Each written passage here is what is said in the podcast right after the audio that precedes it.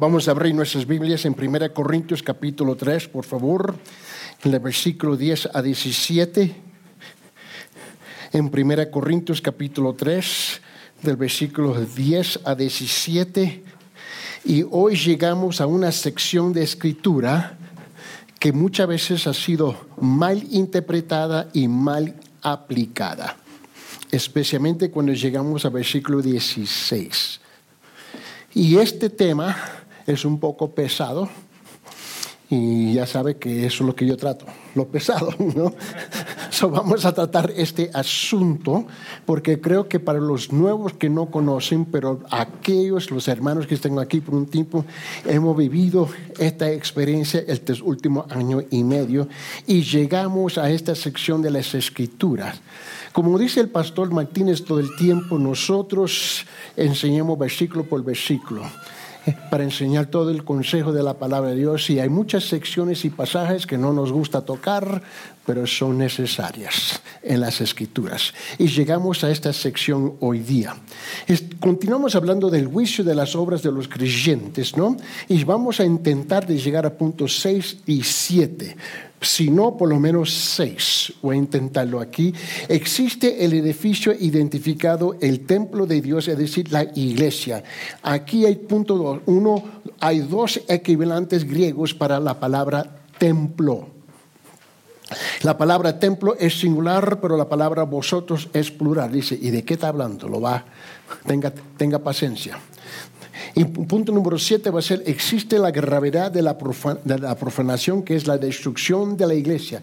Muchas iglesias son destruidas, no por el diablo, y no estoy aquí para defender el diablo, pero está destruida por membresía rebelde y ignorante que han tomado la decisión que quieren título y poder y quieren imponer sus mañas culturales al precio, al precio escritural. Y tú tienes que entender eso.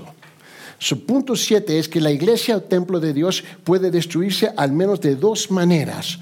Uno, los alborotadores pueden imposibilitar completamente que el Espíritu obre dentro de la iglesia y dos, los alborotadores pueden separar la iglesia. Muchas iglesias son destruidas por la membresía dentro de la iglesia. Esa es la realidad.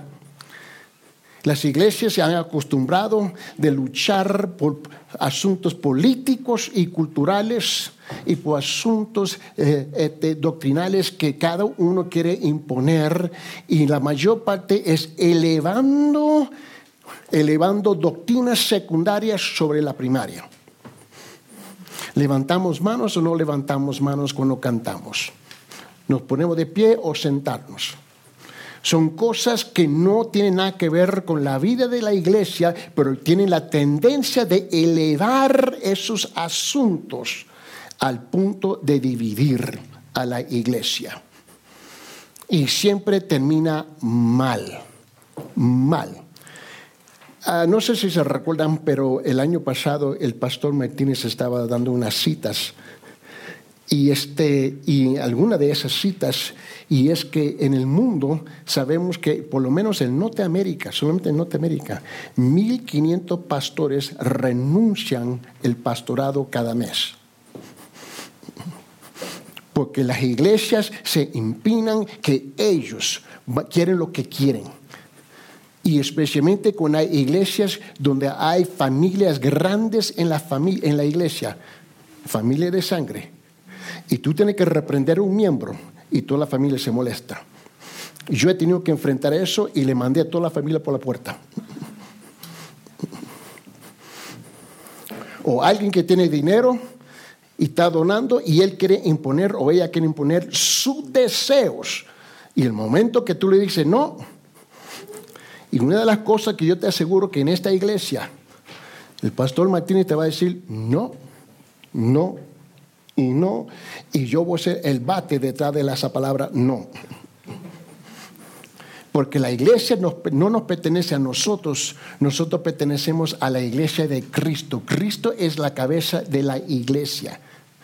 ahora, con todo ese, solamente con esa mini introducción, vamos a orar. Señor Padre, en esta mañana nos presentamos delante de su persona como un sacrificio abierto de pecho sobre el altar. Señor, pedimos que el Espíritu Santo venga a iluminar los cuatro rincones de nuestros sentimientos, pensamientos, emociones, de nuestros corazones y motivaciones, Señor. Señor, que la iglesia es suya, es sagrada, es lavada por la sangre suya en cuanto tú la compraste. No es nuestra nunca va a ser nuestra, Señor. Nosotros nos sometemos a la palabra suya, solamente la suya, no la nuestra.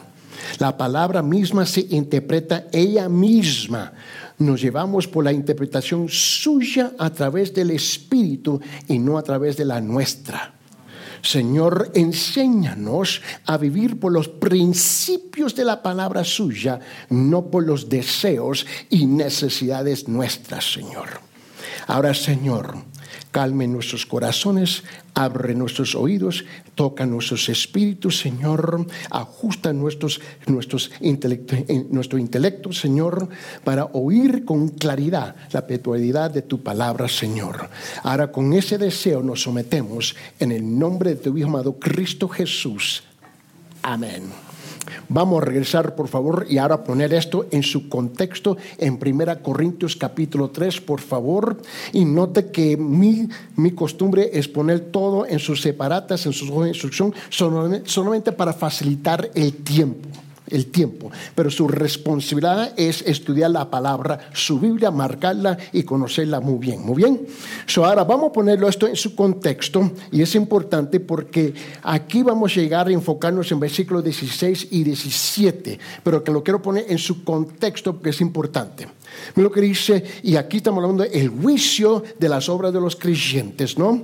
Y dice, conforme en versículo 10 a la gracia de Dios que me ha sido dado, yo como perito arquitecto puse el fundamento y otro edifica encima, pero cada uno mire cómo sobre edifica, porque nadie puede poner otro fundamento que el que está puesto, el cual es Jesucristo.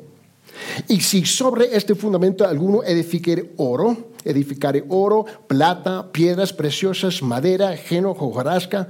La obra de cada uno será manifiesta porque el día la declarará, pues el fuego será revelada y la obra de cada uno cual sea el fuego la probará. Si permaneciere la obra de alguno que sobreedificó, recibirá recompensa. Si la obra de alguno se quemare, él sufrirá pérdida, si bien él mismo será salvo, aunque así como por fuego. Ahora note versículo 16 en su contexto. ¿No sabéis que sois templo de Dios y que el Espíritu de Dios mora en vosotros? Versículo 17. Y si alguno destruyere el templo de Dios, Dios le destruirá, le a él, porque el templo de Dios, el cual sois vosotros, santo es. Ahora yo vengo y me acerco a esta escritura con mucha pasión y convicción estaba hablando con la esposa del pastor Jenny antes de comenzar la clase. Dije, lamentablemente mi experiencia me ha enseñado que en muchas iglesias la mayor parte siempre van a tratar con problemas internos. Y todos los pastores con que yo he trabajado han tenido que enfrentar divisiones, rebelión y un sinfín de problemas. Todo que yo conozco. Y si para ustedes que no saben, yo encabezo 714 iglesias en 54 países, en 118 idiomas, donde hemos plantado desde el, desde el suelo para arriba. Son las culturas es algo anulado y la mentira aquí en Perú es cultura, cultura, cultura. Esa es la mentira y se molesta conmigo. Yo trato con culturas por todas partes del mundo. El ser humano es el ser humano. Sea, no importa su idioma, su cultura, el ser humano es pecaminoso. La depravación del corazón del hombre es que él quiere lo que él quiere la única diferencia que es, es, es, expresada en, en términos culturales en cada país. Pero es el mismo problema. El pecado es el pecado.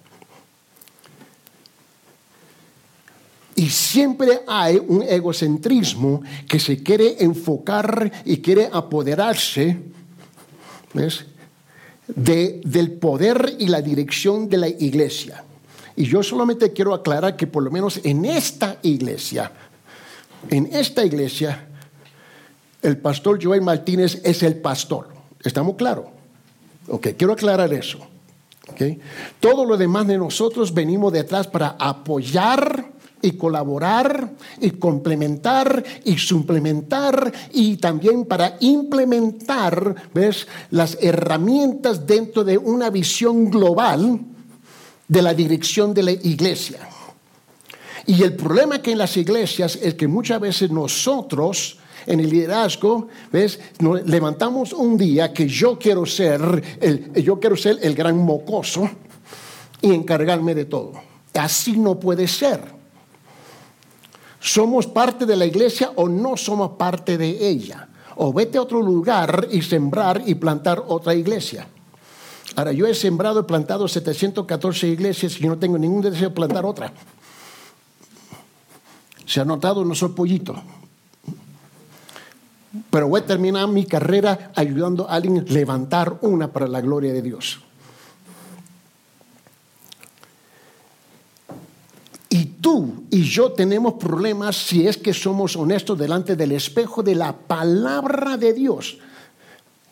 Que si no, nos viene ese picazón adentro, que yo quiero ser el gran cacique, el jefe. Si así es el caso, permíteme invitarlo por la puerta y vete a implantar la suya en otro lugar. Ahora, esta iglesia ha luchado el último año y medio y ustedes que han sido estado aquí durante ese periodo de tiempo saben muy bien de lo que estoy hablando. Y fue una lucha porque precisamente lo que voy a enseñar aquí, y dudo que lo voy a cumplir hoy. Pues ya me conocen, nunca tengo, nunca tengo prisa. Y la, verdad es que, es que creemos que la iglesia es nuestra y dos, que yo puedo hacer lo que yo puedo hacer cuando me da la gana, de la forma y de la gana que me, que me cae bien. Usted y yo no somos, no somos individuos, somos parte del cuerpo de Cristo. Su salvación es individual a través de la sangre de Cristo en la cruz, pero de ahí adelante somos una comunidad de fe. Y me recuerdo en el ejército, te quitan en las primeras dos semanas todas las mañas individuales que tú tienes. Tú vienes bravo, con pecho afuera, que yo soy el número uno, y dos semanas en el bote tú aprendes, te quiebran. Te quiebran y te quiebran y te quiebran y te quiebran. Y cuando me quebraron completamente, aprendí que tiene que ser parte de un equipo. Y ese es el problema de la iglesia moderna hoy día, que tú crees que tú tienes el derecho y el lujo de hacer lo que te da la gana cuando te da la gana, llegar cuando tú quieres llegar, cuando tú no quieres llegar, participar, no participar, servir, no servir. Y eso se tiene que poner a un paro. La iglesia es una comunidad. Note el lenguaje que está usando el, el apóstol Pablo, un lenguaje de construcción, de técnico de arquitecto, de ingeniero. Por lo menos aquí tenemos el hermano David y el hermano este, Ángel que me entienden. Ahorita están construyendo una carretera. Él no lo va a hacer las solas. Él necesita un montón de obreros y todo participando precisamente en el momento para llevar a cabo esa obra. ¿Cierto, sí o no? Todo es un equipo. Y la iglesia es igual con la diferencia que el llamado nuestro es más alto. Y eso Cristiano Ronaldo lo aprendió. Lo sentaron. Lo sentaron y el mundo se molestó porque tuvo un entrenador que tenía pantalones y no le importaba cómo le, cómo le iban a, criticar. Lo sentó al precio de perder el juego para enseñarle. Vos no es la estrella, somos un equipo. Y ese equipo de África, en cuanto ahora el mundo lo está criticando solamente porque son africanos y lo están discriminando. Pero ese equipo se la ganó cada juego porque aprendieron cómo jugar como equipo a pesar que no tienen estrellas. Y cualquier deporte que requiere un equipo puede ganar en cualquier día si juega como un equipo. Así es con la iglesia. Nadie es superior y nadie es inferior. Todos nos necesitamos unos a los otros. Nos necesitamos. Y como un buen entrenador, como lo hizo este señor con Ronaldo, le, lo sentó y lo regañó. Y tú, cuando te regaña a ti, tú estás tan ofendido como una niña en un niño. Póngase los pantalones, por favor, sean maduros. Y si tú vas a tener un equipo fuerte, tú tienes que exhortarlos y jalarle las orejas y mantenerlos en una sola dirección. Y aquí lo que tenemos son niños. Bueno, esa es la segunda introducción. Note bien conmigo.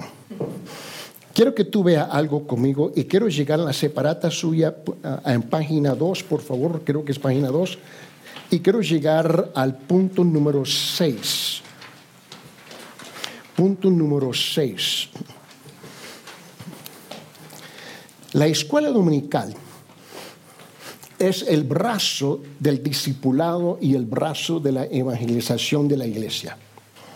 Quiero que tú sepas que esto es lo que nosotros representamos aquí, en esta escuela dominical. La escuela dominical tiene dos, tiene dos propósitos. Uno es el discipulado y la segunda es la evangelización. Dios no nos llamó a nosotros a pintar estas sillas de flores y quedarnos aquí. El, peligro es que nosotros, aquí está el peligro, es llegar de solamente convertir esto en una sesión académica e intelectualizar la enseñanza. Nosotros tenemos que levantarnos y marchar como una iglesia. la escuela dominical tiene dos componentes, el discipulado y la evangelización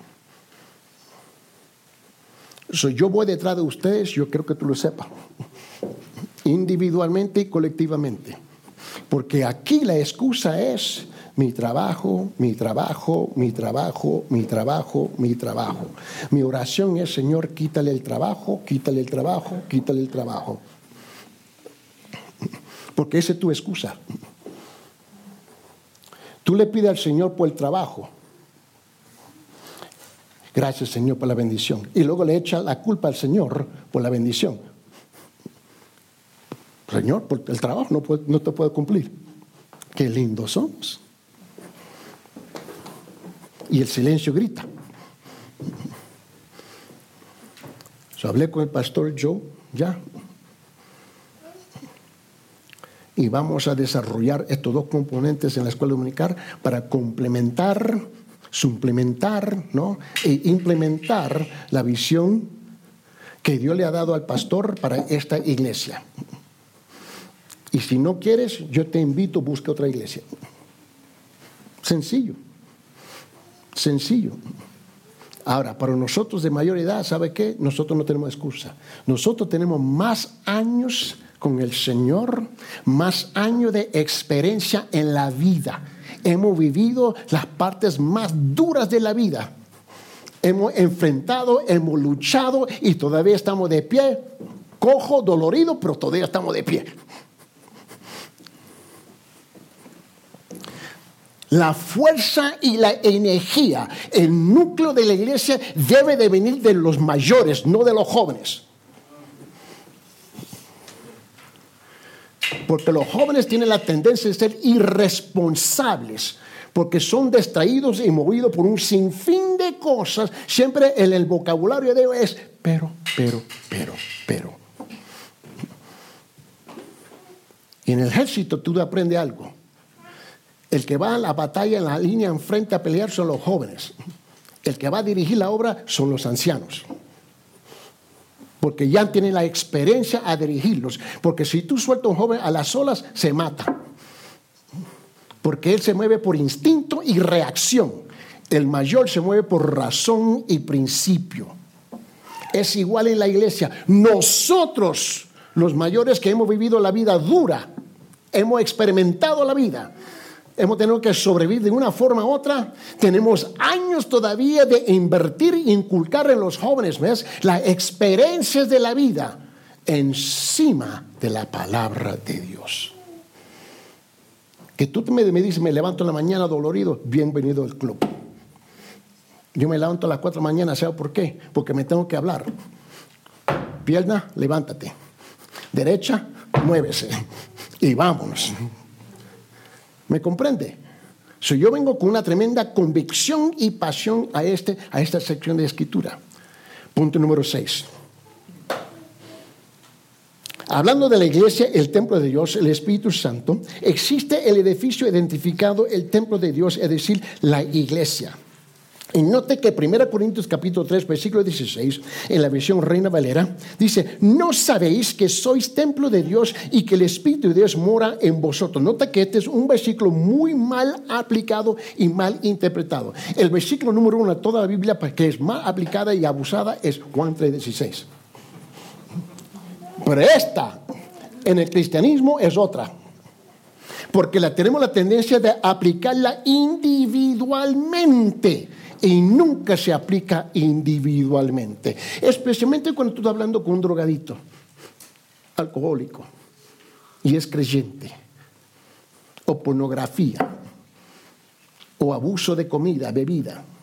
Y le citamos ese versículo. Yo no sé dónde tú sacas esa idea que me dice a mí que tú no conoces lo que dice en su contexto. Escuche bien. ¿No sabéis que sois templo de Dios y que el Espíritu de Dios mora en vosotros? Subrayar sois templo y subrayar vosotros. En ocasiones este versículo se aplica al creyente individual como templo de Dios. Es cierto que el creyente es templo de Dios en que él mora el Espíritu de Dios, eso es cierto. Mira lo que dice 1 Corintios capítulo 6, versículo 19. Versículo 19. O, ignoráis que vuestro cuerpo es templo del Espíritu Santo, el cual está en vosotros, el cual tenéis de Dios y que no sois vuestros. Sin embargo, este versículo en particular no se aplica al creyente individual. En el contexto de este pasaje es la iglesia como un todo a la que se le denomina el templo de Dios. Yo quiero que observen dos elementos aquí. Es importante porque estamos hablando de aquí adelante mover la iglesia unida, unificada en una sola dirección. Uno, hay dos equivalentes griegos para el templo. El primero es Gerión en griego, se refiere a todos los predios del templo. El segundo es Naos en griego, se refiere al santuario. La casa santa es, la casa santa, perdón, es naos, el santuario, la casa santa la que se usa aquí. La palabra templo es singular, pero la palabra vosotros es plural. Yo, yo, yo, mantenía la iglesia en Los Ángeles loco, porque cada domingo sacaba una lección gramática y se enojaban conmigo, ¿no? Eh, tenemos que aprender a leer la Biblia. ¿Acaso tú me vas a decir que el español, el idioma que usamos aquí, que la gramática no es importante? ¿Alguien se atreve a decirme eso? Bueno, la gramática en la Biblia es importante también. ¿Mm? Mira bien, la escritura dice, sois, hablando de todos los creyentes corintios. No, no que digo, no es que yo vengo y digo, hermana Gaby, sois. El contexto indica que estoy hablando de una sola persona, ¿cierto? Pero el contexto en este pasaje está hablando a la iglesia. Sois, ¿ves? Soy todos los creyentes. El templo es santuario de Dios y el Espíritu de Dios mora en vosotros. Ahora, note que se hace énfasis en la presencia de Dios. Su presencia misma mora dentro del santuario, dentro de la casa santa. El planteamiento es contundente. Dios mora dentro de todos los creyentes de la iglesia. El Espíritu de Dios mora dentro de la iglesia en un sentido muy especial, no importa dónde se reúnan. La iglesia misma, el grupo de creyentes, es el santuario para la presencia de Dios. So, cuando nosotros estamos leyendo este versículo en, en 1 Corintios capítulo 3, versículo dice, no sabéis que sois templo de Dios, el que el Espíritu de Dios mora en vosotros, está hablando de nosotros colectivamente. Pero tenemos la tendencia de mal aplicarla. Porque tenemos este, este sentido de individualismo. Y con todo respeto, eso no existe en la Biblia. No existe en, la, iglesia primitiva, pero existe hoy día. Sutilmente y a través del tiempo hemos transformado el sentido de la palabra de Dios para siempre aplicarla individualmente. Nosotros, mira, tú no puedes decir que eres peruano aparte de estar, aparte de Perú. ¿O estoy equivocado? Peruano significa nada, peruana significa nada si no existe un país Perú. Decir que yo soy cristiano, que yo soy creyente, que yo soy miembro, significa nada si no eres parte de la iglesia. Aparte de ella somos nada, con todo respeto. Ahora, note el concepto aquí en Juan capítulo 14, versículo 20. Porque es aquí donde tenemos que llevar, llegar a tu corazón y a tu carácter.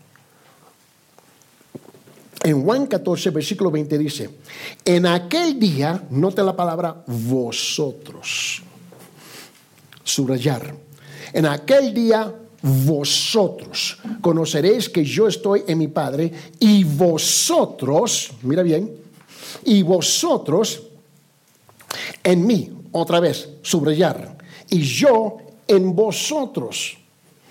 Él no dijo, él no dijo, mira, en aquel día, Lisset, conoceréis que yo estoy en mi Padre y Lisset en mí y, y yo en Lisset. Él no está hablando a una persona individual, está hablando a la iglesia.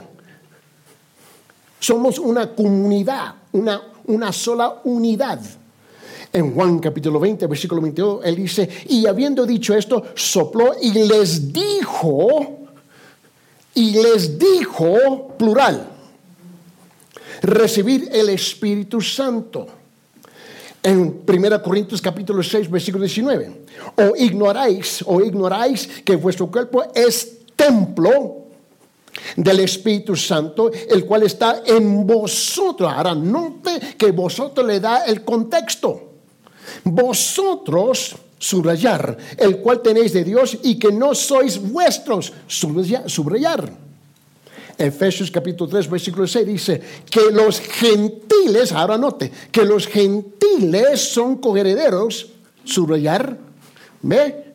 Miembros del mismo cuerpo, subrayar y compartíseme, subrayar, de la promesa que Cristo Jesús por medio del Evangelio. Vete con Colosenses capítulo 1. Esto es, lo que, esto es lo que nos falta a nosotros aquí, es tener esa mentalidad que somos. Somos, no es que yo soy, somos una iglesia. Somos parte del cuerpo de Cristo. Ningún pastor fue a la cruz a morir por tu, por, pecado, fue Cristo. Cristo es, el, Cristo es la cabeza de la iglesia. Somos comunidad. Pero nosotros nos despertamos cada día pensando que yo soy, que yo soy, individualmente. Y si yo quiero ir a la iglesia, yo voy. Si no quiero ir, no voy. El pastor está aquí semana tras semana y el hermano Ángel hace el llamado aquí semana tras semana y que necesitamos obreros para esto y todo el mundo calentando la banca se hace de loco. No tenemos ninguna vergüenza. Somos o no somos. Decidimos hoy día. En Colosenses capítulo 1, versículo 26, nota lo que dice en versículo 26, el misterio que había estado oculto desde los siglos y edades, pero que ahora ha sido manifestado a sus santos, hablando de la iglesia, versículo 27, a quienes Dios quiso dar a conocer las riquezas de la gloria de este misterio entre los gentiles, subrayar que es Cristo en vosotros subrayar la esperanza de la gloria. Note que todo es comunidad, comunidad, comunidad, comunidad. Nos pertenecemos unos a los otros y sabe que nos necesitamos. Esto resulta extremadamente importante y es una verdad que se debe enfatizar, note bien conmigo, se debe de enfatizar tanto como el Espíritu mora dentro del cuerpo del creyente cristiano, porque profana el templo o la iglesia traerá como resultado en juicio severo. Mira lo que dice en 1 Corintios capítulo 3, versículo 17. Ahora, note el contexto, todo es contexto. Si alguno destruyere el templo de Dios, Dios les destruirá a él porque el templo de Dios, el cual sois vosotros, santo es. Ahora, note, si tú crees, con utilizando este, um, que somos el templo de Dios, es algo individual. En ese canta, si tú crees que eso es lo que se está, tratando, este versículo no tiene sentido. Mira lo, mira lo que dice otra vez, versículo 17. Si alguno destruye el templo de Dios, Dios le destruirá. Ya está destruido. Si es individual. Porque el templo de Dios, el cual sois vosotros, eh, note que Dios siempre está calificando. El cual sois vosotros, tanto es. A esto es lo que se refiere exactamente el apóstol Pablo. Algunas personas estaban profanando la iglesia de Corinto. Algunos estaban quejándose, algunos estaban portándose mal y mostrándose divisivos. Tú y yo sabemos cómo es, eh, porque lo, vivimos, lo habíamos vivido aquí. Y la gente aquí se movieron por sentimientos y de pura ignorancia. Porque la mayor parte por un tiempo no estaban dispuestos a ponerse, sentarse o ponerse de pie sobre los principios de la palabra de Dios. Eran por los sentimientos de las relaciones que creían que ellos mantenían con esas personas. Y resultó que se fueron y jamás eh, esas narices entrado por las puertas estaban en peligro del juicio más severo. Necesitan aprender, necesitan el, y temer porque estaban profanando el templo mismo de Dios, el santuario en el que moraba el propio Espíritu de Dios. Tenga mucho cuidado de atacar la iglesia. Porque la tendencia nuestra es solamente vernos unos a los otros como la iglesia. ¿No? Pues se te olvida que la iglesia no es nuestra es de Él. Cuando tú atacas a la iglesia, tú atacas a Cristo. Tú atacas lo que Él pagó el precio con su vida y derramó su sangre. Tenga cuidado con eso. Mucho cuidado. Porque la, mira, la ira de Dios es una ira que es soltada sobre tu vida individual. Te va a frustrar Tú puedes correr hasta las cuatro esquinas de, esta planeta, de esta tierra, pero el Espíritu Santo te alcanza. Te va a frustrar la vida. Mira lo que dice Mateo capítulo 21, versículos 12 y 13. Y entró Jesús en el templo de Dios y echó fuera a todos. Ah. Y entró Jesús al templo. Mira, de Dios. Jesús es el ejemplo. Y cuando el pastor Martínez le dijo a algunos, levántese y marchar por esa puerta. Y la gente se quedaron aquí asustados. Y hubo una, te recuerdo que hubo una pausa eterna. Ahí estaba el pastor en silencio y todo el mundo mirándose al otro. Y luego él fue así. Y todos estaban asustados. Qué hombre tan frío, duro, indiferente. No, él tuvo que hacer lo que tuvo que hacer. Jesús le pidió permiso a estos. ¿Dónde está tu amor? Mi amor está con Dios primero, luego contigo. No es contigo primero, luego con Él. No, no, no. El orden divino es con el Señor primero, luego contigo. Y por amor a ti te voy a corregir. Y el pastor se quedó ahí esperando y esperando y por fin se levantaron y caminaron. Y el silencio gritaba. ¿Te recuerdas ese día? ¿Mm?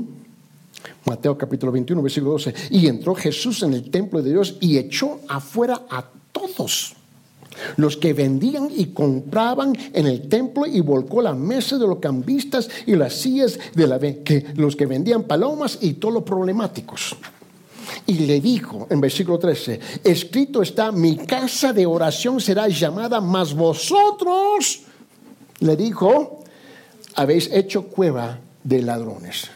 Y ahí estábamos al peligro de convertir esta iglesia en una cueva cultural. Una cueva de mañas personales. Según Corintios capítulo 6, versículo 16, dice, ¿y qué? Y dice, ¿y qué acuerdo?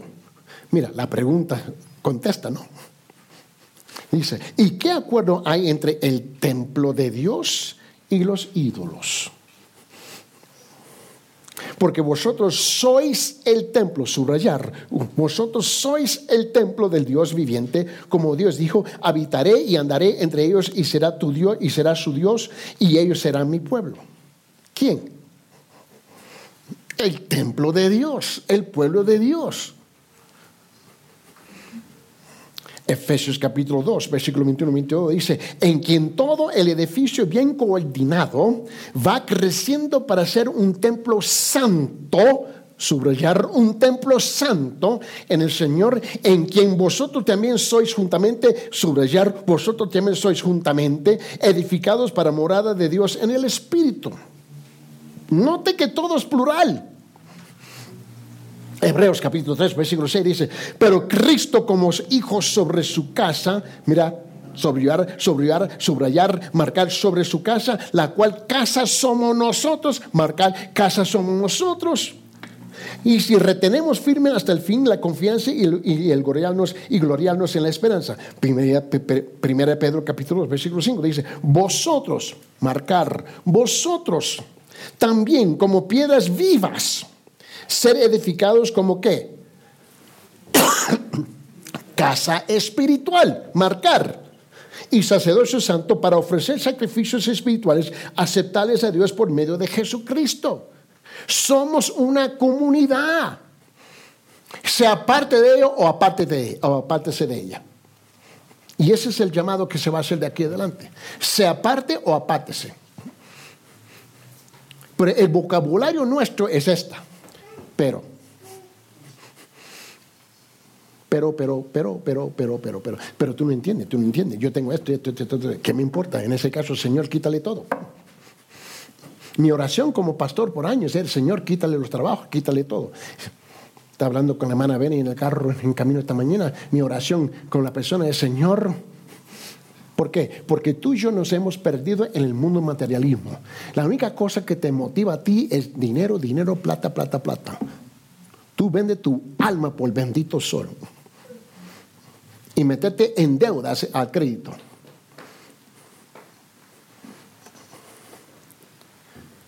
Y ahora que tú tienes todo lo material, ahora lo tienes que pagarlo. Igual como el pastor, yo y mi esposo no debemos ningún centavo a nadie. Y no tengo ninguna intención de verle ningún centavo. Yo no compro, cuando yo compro, lo tengo. Si no lo tengo, no lo compro. Punto. Pero de tonto, pagarle a esta gente. No, hombre. Porque el materialismo te consume a ti. Tú crees que tú posees el materialismo y el materialismo te posee a ti. Y peor, te le tienes que pagar el interés. Mi oración, Señor, quítale los trabajos, quémele la casa, destruye su salud, hasta cuando me llegan al piso y tiene que buscarte a ti por fin. Ya, ya, esa es mi oración por ustedes, para que lo sepan. Si ese tu, tu, razón es no que mi trabajo, que mi, y, ustedes que están estudiando, igual. No, que mi escuela, que mi escuela, que mi escuela, que mi escuela, que mi clase, que está bien, Señor, que corre los de la universidad. De todos modos, salen chuecos de ahí con todas las mentiras de la universidad.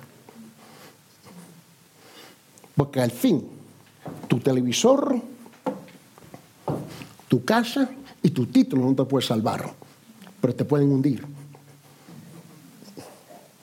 Punto 7. Existe la gravedad de la profanación, la profanación y destrucción. Mira lo que dice el versículo 17, 1 Corintios capítulo 3. Si alguno destruyere el templo de Dios, Dios le destruirá a él. Ataque la iglesia, él se asegurará de ti. Porque el templo de Dios, el cual sois vosotros, marcar, sois vosotros, santo es. La persona que profana la iglesia se enfrentará a un juicio terrible. Note dos palabras, profanar y destruir, depende de qué versión del Biblia tú estás leyendo. Ambas provienen de la misma palabra en griego que es en griego. El planteamiento es sorprendente. Mira lo que dice. La persona que molesta a la iglesia sufrirá el mismo tipo de molestia ella misma. Me encanta como dice Pablo en otro lugar. Dice, en lo que el hombre siembra lo cosecha. En tu vida personal, yo he visto muchas personas que atacan y tratan de destruir la iglesia adentro y salen y sus vidas son miserables allá afuera. Y los benditos hermanos, vamos a ir a ayudarlos, déjalos a la sola. No tiene corazón, no, mi corazón es para Cristo, no para ellos. Dios está haciendo una obra de ellos, porque muchas veces nosotros tenemos la tendencia de intervenir en la vida de una persona antes del tiempo. Porque supuestamente tenemos un amor no, es tus emociones, tus sentimientos y tu conciencia de culpabilidad. Y tú vienes y metes la pata y lo rescata cuando no lo ha dejado, que no ha permitido que Dios haga toda la obra necesaria en la vida de esa persona. Y por nuestros sentimientos familiares y sentimientos culturales metemos la pata. Deje que Dios haga la obra que Él tiene que hacer. Hermano, mira que necesitan, sí, necesitan más a Dios que a nosotros. Necesitan más a Dios que los soles que le podemos dar. Necesitan aprender a humillarse. Doblar sus corazones duros, no solamente las rodillas. Y someterse a Él.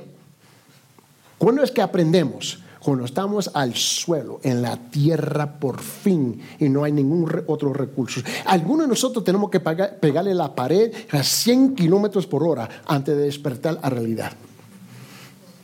Porque somos orgullosos y creemos que somos autosuficientes. ¿Mm?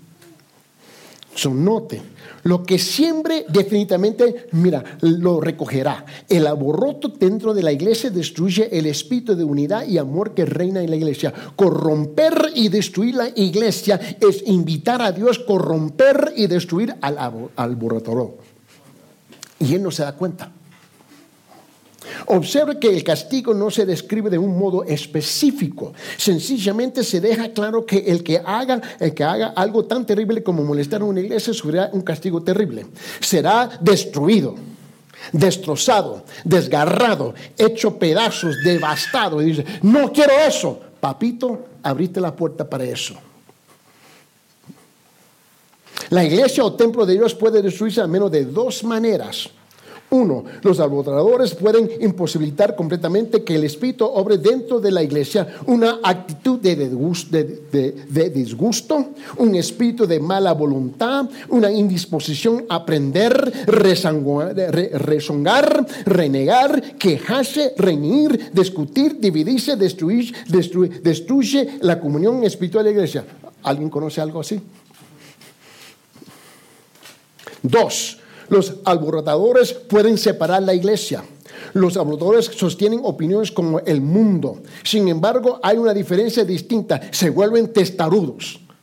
Así no fue aquí. Muchos necios salieron así. Pero tan orgullosos, en vez de decir, me arrepiento, no pueden. Su, su orgullo no lo permite. En ese caso, disfrute tu miseria. En ocasiones tratan de sostener sus opiniones para sí mismo. Peor, por lo general, su opinión está escrita en su rostro, ¿no? En sus palabras y en su conducta. Así no fue Ángel. Se notaba, se notaba en la cara de ellos, en sus gestos. Era obvio. No, tú no entiendes la hermanita, no entiendes el hermanito. No, hombre, no seas ciego. En ocasiones se vuelven tan testarudos que se impacientan por transmitir sus sentimientos en poco tiempo y ya tienen seguidores y levantaron seguidores. Así no fue. El resultado es que la iglesia comienza a desintegrarse en pequeños partidos y camarillas testarudas. Testarudos. La iglesia entonces se va, va a, a camino de una serie de grupos desvinculados y comienzan a marchar en camino a la ruina. Es el Espíritu de Dios solamente el que produce una comunión espiritual. Solo en medida en que los miembros de la iglesia tengan comunión con el Espíritu de Dios podrán unificarse en el Espíritu de tres cosas, unidad, identidad y amor. Es necesario, es necesario resaltar algo más aquí. El Espíritu crea, crea una comunión espiritual de diferentes personalidades y opiniones. Y siempre hay opiniones y personalidades diferentes, incluso cuando se reúnen solo dos personas. Pero todavía somos parte del cuerpo. Imagínense todos nosotros. A ver, una pregunta aquí. ¿A qué persona entre ustedes. Entre ustedes. Escuche bien la pregunta. ¿Usted considera que tiene la mejor personalidad aquí en esta iglesia?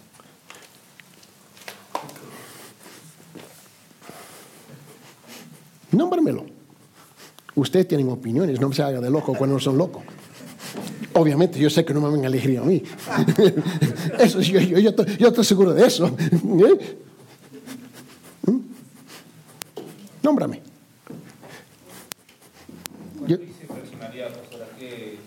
¿Qué persona que te agrada más en esta iglesia que tú, wow, te cae muy bien aquí en esta iglesia? La hermana Karina.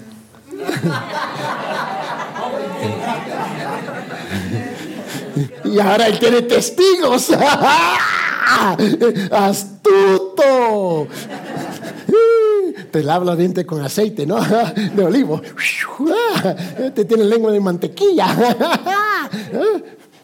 Ahora, imagínese un momento conmigo. ¿Mm? Imagínese toda esta iglesia. ¿Mm? Ahora, nadie quiere o no se atreven. Por temor que voy a ofender y no mencionar a otra persona. Ay, qué cobardes. ¿Mm? A ver, estamos de acuerdo que la hermana Jenny es muy agradable. Otros que usan la misma botella de aceite. pero, pero, pero, imagínense un momento conmigo. Imagínense aquí. Imagínense la iglesia llena de puro Janis. ¿Cómo funcionaría la iglesia? ¿Mm? ¿Me, ¿Me, entiende? Cada uno de ustedes son distintos, son únicos. Usted ha sido hecho a la imagen de Dios, pero a su forma distinta. Dejemos de compararnos unos con los otros, es compararnos con la palabra. Que Dios te use a ti con tu personalidad, con tu experiencia, tal como eres. Esa es la riqueza del cuerpo de Cristo. Su forma de ser, su forma de caminar, su forma de hablar todo su gesto, todo esto es único para ti. Pero somos parte de un solo cuerpo. Y en la iglesia vamos siempre vamos a tener extremistas, extremos de personalidades, pero somos necesarios en el cuerpo de Cristo.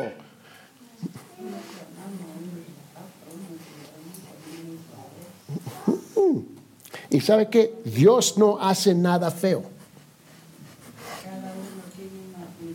Que exacto, oíste, cada uno tiene una función, tiene un propósito.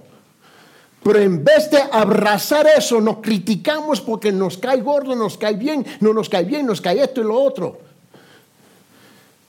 Somos necesarios cada uno de nosotros. Constituye una molestia, ya sea por medio de una actitud, una palabra o acto o que entristece y aplasta la obra del Espíritu de Dios dentro de la iglesia. Mira lo que dice Filipenses capítulo 2, versículo 3. no hagáis por contienda marcar o por vanagloria marcar, antes bien con humildad, estimando cada uno a los demás como superiores a él mismo. Así debemos ser todos nosotros. Según a Timoteo capítulo 2 versículo 14.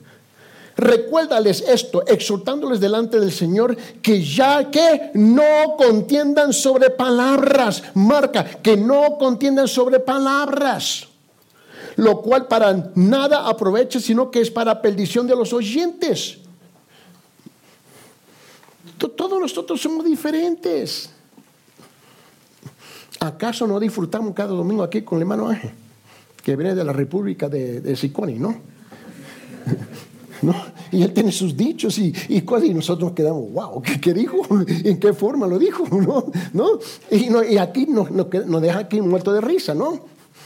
Pastor Martínez, otro lenguaje completamente diferente, yo completamente diferente, Gaby otra, olvídate, ella viene de otro planeta, ¿no? Pero la cosa es, la cosa es esta, es esta que, que, que, que cada uno de nosotros somos diferentes, pero la mira, y la hermana Benny, si tú quieres una ametralladora, ahí está. En 30 segundos te das hace, ¿no? Y el hermano ven y viene y con la esposa de mole, él te, compone de nuevo. La cosa es que somos diferentes. Somos diferentes, pero somos necesarios. Cada personalidad es necesaria en la iglesia. Mira lo que él dice. Según Timoteo, capítulo 2, versículo 24. Dice, porque el siervo del Señor no debe ser qué. Yo no sé contencioso, pero así me, así me pintan sino amable. ¿No me crees? Ahí está envuelto risa, allá atrás. mira, escuche bien. Mira, mira, mira. Mira, hay una coma ahí. Mira, mira lo que dice. Dice, dice, siervo del Señor no debe ser contencioso, coma, ¿Mm? sino amable. Mira, yo me uno con el hermano Héctor. Él es contencioso y yo soy amable. Dice, compara con todos, apto para qué? Para enseñar, sufrido. No, le ayudo completo con ese versículo. Yo enseño, tú sufres, ¿no? mira lo que dice aquí. Mira, mira, mira, Hebreos capítulo 12, versículo 15 dice, mira bien que no sea que alguno deje de alcanzar la gracia de Dios. Mira, marca esto, que brotando alguna raíz de amargura o estorbe y por ella muchos sean contaminados. Y por fin, Santiago capítulo 3, versículo 6. Y sepa algo, mira, yo, yo le pido, yo le rogo, le imploro, por favor. Eh, eh, esta semana se supone que hemos llegado a lo regular, este, pero los viene comienza Pastor yo a enseñar el libro de Santiago en el programa de televisión y en la radio. Escúchelo bien, por favor porque él se acerca a este, a este libro con una tremenda practicalidad, es bien práctico, bien práctico. Es el proverbio del, del Nuevo Testamento. Bien práctico a ese libro. Lo debe de escuchar cuidadosamente, porque la hipocresía en dentro del cristianismo es hablar un lenguaje religioso utilizando el cristianismo, pero somos hipócritas en vivirla y llevarla a cabo. Mira lo que dice Santiago capítulo 3, versículo 6. Y la lengua es un fuego. Uh, un mundo de bendición. ¿Ah? Así no dice. No, es un mundo de maldad. La lengua está puesta entre nuestros miembros y contamina todo el cuerpo. Amarga eso y inflama la rueda de la creación. Y marque esto, y ella misma es inflamada por el infierno. ¿Te recuerdas la semana pasada que le dije, que le, le, entregué en las separatas la semana pasada tres listas largas, ¿te recuerdas?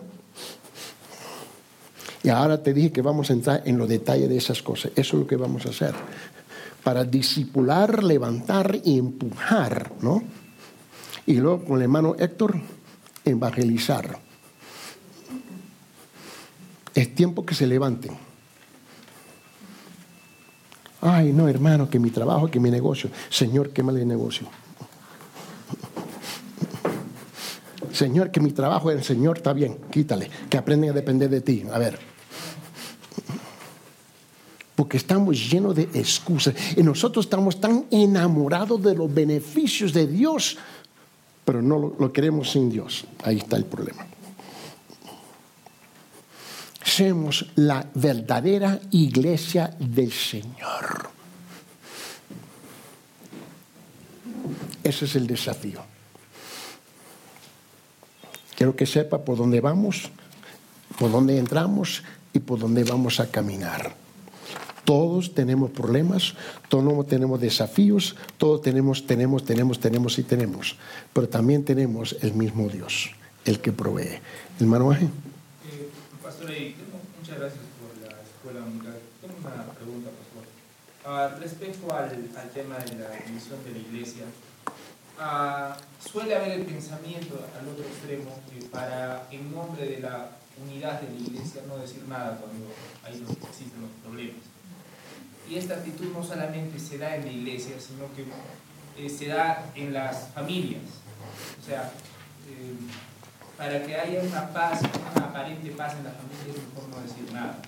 Entonces, esas dos actitudes se reflejan no solo en la iglesia, sino en la familia. Uh, ¿qué, ¿Qué nos diría acerca de esto? Creo que Pastor Martínez me mandó un texto en respuesta a algo que le dije ayer o jueves, no me recuerdo. Este, bueno, el problema, un abuelito hablando con otro abuelito, las cosas son difíciles, ¿no? Pero yo, yo estoy muy agradecido con ustedes porque las mujeres que participaron el día de ayer, porque este, fueron una bendición para mí. El pastor dijo, vamos a ir a comer. y tenía mis sándwiches de Bolonia y ella, ah, olvídate de eso, no, no, no. Y este, y él, yo te espero. Pero me encanta con él maneja carro. Él tiene un carro garre grande. Es como una cama king size con ruedas. Y yo estaba muy agradecido que llegó Ángel para hablar con él porque yo tomé mi siesta. A esta etapa me encantan las siestas. No te imaginas cómo me encantan las siestas. Te dije que me encantan las siestas. Me encantan las siestas, ¿no? Y le dije a Ángel, mira Ángel, cuando yo tengo hambre y, estoy, pero estoy cansado, yo voy a dormir. Despiértame cuando llegamos al que Valle Sagrado, ¿no? Ok. Y luego, cuando terminamos de comer, dije, oh, Ángel, se me olvidó decirte algo, otra cosa. Cuando yo estoy lleno, yo quiero dormir. Y tomé otra siesta. Me despertaron a la, puerta. este, pero gracias por ese king size este, con ruedas. Eh, eh, mira, la verdad es esto. Eh, pastor me, me, mandó un texto, me dijo, ¿vas a investigar, va a hacer algo? Yo dije, no, lo voy a dar un par de días. En la iglesia eh, en, Los Ángeles estamos en medio de una batalla, una lucha interna, y, este, y le dije, le dije, no, voy a dar un par de días a ellos, antes de meter la pata. Porque cada vez que mete la pata, hay cuerpos. Y yo sé que esta vez vienen otros cuerpos. Y la cosa es esto. Eh, en respuesta a su pregunta, ¿escucharon la pregunta bien? Este es el error más grande que cometemos. Queremos mantener paz a cualquier precio. ¿Me escucharon? Queremos mantener paz a, cualquier precio. Esa es la mentira más grande.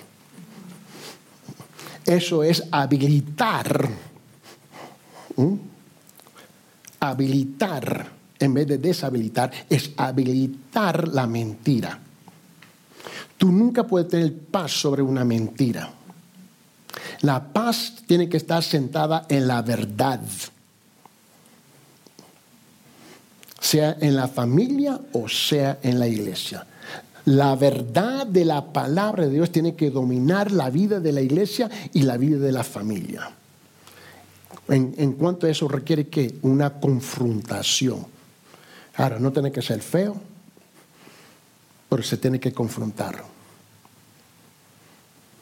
Cuando el pastor me mandó la texto, ¿qué vas a hacer? Yo dije, voy a esperar un par de días. Le voy a dar tiempo para que se ponga el orco, se ahorcan ellos mismos. Ahora, le di consejos, se lo dejo. Porque yo no tengo tumor y ellos me conocen.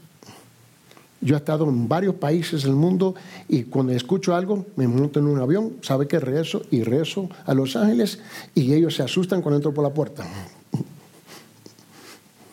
Porque ahora me, ahora me, ahora me costaste miles de un boleto para llegar y enderezar esta cosa. Y mi esposa no está contenta. Pero sepa algo, tú nunca puedes tener paz en una familia, una iglesia, a cualquier precio. Y el precio siempre es una mentira. Porque esa mentira nunca desaparece, engrandece. Engrandece. Es como yo fui a Los Ángeles para, no, a Nueva York para enterrar a mi papá, ¿no? Que murió a 90 años. Y mi tía, ella es católica, colorado hueso. Y se puso brava. Yo me la quedé mirando y dije, mija, ¿te me sientas o te siento? Y eran 400 personas ahí. ¿Te sientas o te, me sientas o te siento? Aquí está el deseo de mi papá. Él quería un entierro, un servicio cristiano. ¿Algo más que decir? Terminé el culto y luego al fin enfrente vino llorando, pidiendo perdón. La verdad tiene que dominar todo. Y muchas veces la verdad va a pisotear los pies, los sentimientos y las emociones de algunos. Pero la verdad tiene que dominar. Y eso requiere hablar, abrir la boca. Y está dispuesto a pagar el precio de ser rechazado.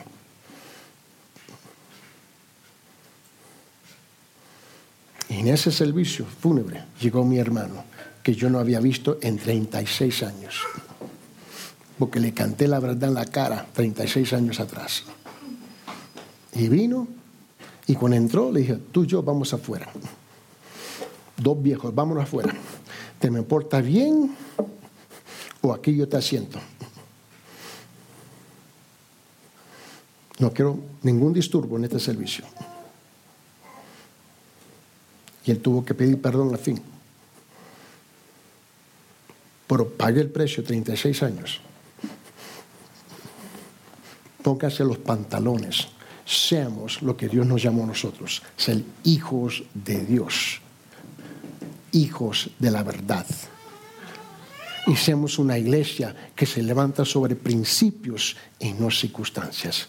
Señor, gracias por esta hora, Señor, que hemos tenido juntos en esta enseñanza y aceptar el desafío de la dirección de empujar a esta iglesia adelante para levantarnos y no quedarnos sentarnos con los brazos cruzados, pero levantarnos con el ánimo, sí Señor, con temor, sí Señor, con miedo, sí Señor, con inseguridad, sí Señor, con incertidumbre, sí Señor, con circunstancias de nuestra vida, pero nos levantamos contigo y solamente contigo para tu honra y tu gloria. Ahora, Señor, prepara nuestros corazones, Señor, para la enseñanza que tú has depositado a través del Espíritu en el corazón de nuestro pastor, para dirigirnos en la dirección como una iglesia, pero una iglesia santa, sentada en la verdad, en el nombre de Jesucristo. Y todo el mundo dijo, Dios me lo bendiga.